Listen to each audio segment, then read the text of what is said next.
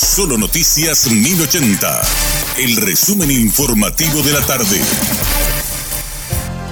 Hola, soy Richard Toñanes y este es el resumen informativo de la tarde. El presidente Santiago Peña recibió al equipo de Radio Monumental en Burubizaroga, donde respondió varias preguntas relacionadas con el contexto político, social y económico del país.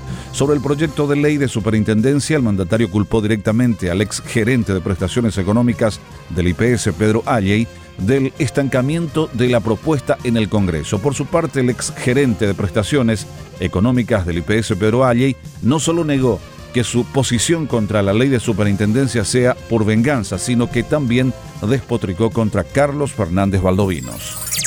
Sobre el pésimo servicio del transporte público, el presidente Santiago Peña admitió que es una tragedia, pero que no puede reclamar nada a los empresarios por la deuda que tiene el Estado por el subsidio si bien afirmó que pronto el Estado se pondrá al día con su compromiso para sentarse a dialogar sobre las exigencias a los empresarios de transporte, no especificó el monto adeudado al sector.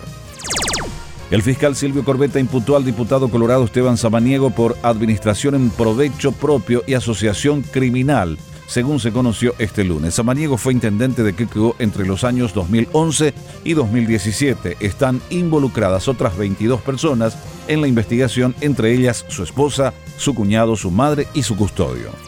El presidente del Congreso, Silvio Velar, no descartó que esta semana se realice una sesión extraordinaria para tratar la ley de superintendencia de jubilaciones. Por otra parte, evitó hablar sobre el supuesto vínculo de un legislador con el líder del tráfico de armas, Diego Diricio, dijo que hay comentarios, pero que es un tema delicado. ¿De qué depende, presidente? Y depende, para una, para una sesión, un título, para una convocatoria se necesita la firma de los señores senadores. Yo siempre me circunscribo a eso. O sea que se puede dar una extraordinaria. se podría dar. En cualquier momento.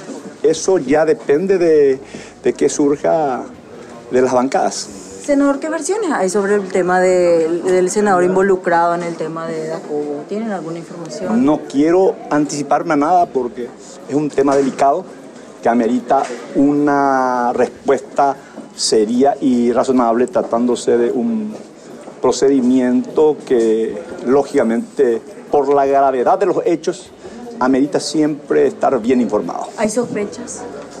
Hay comentarios. Ustedes manejan mejor los, la usina de rumores. Permiso. En el país, la curva de casos de dengue experimenta un sostenido crecimiento. Datos parciales señalan que en las últimas tres semanas se identificaron 1.247 casos de la enfermedad.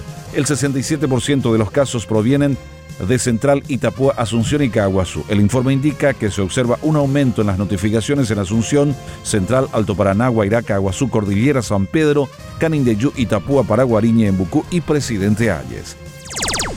Estacionamiento tarifado piden eliminar el pago en horario nocturno. El concejal municipal Álvaro Grau realizó un análisis sobre estacionamiento tarifado en 15 ciudades de América Latina y Europa y no encontró ninguna que realice el cobro nocturno como pretende hacer en Asunción. El edil pide que se elimine la tarifa de estacionamiento en las zonas nocturnas de la capital que tienen horario de 20 a 2 de la mañana. Este lunes se lanzó la campaña El mejor regalo de Navidad que busca concientizar sobre la donación de sangre en la población, específicamente en estos días de fiestas. Recordaron que en el mes de diciembre aumentan considerablemente los accidentes de tránsito y que donando sangre pueden salvar la vida de muchas personas. La campaña fue presentada por el Centro Nacional de Servicios de Sangre del Ministerio de Salud, atendiendo el aumento de accidentes en el último mes del año y en promedio se necesitan unos 100 donantes por día para cubrir este de percances en los servicios sanitarios del país. Este fue nuestro resumen informativo, te esperamos en una próxima entrega. La información del día aquí, en Solo Noticias 1080.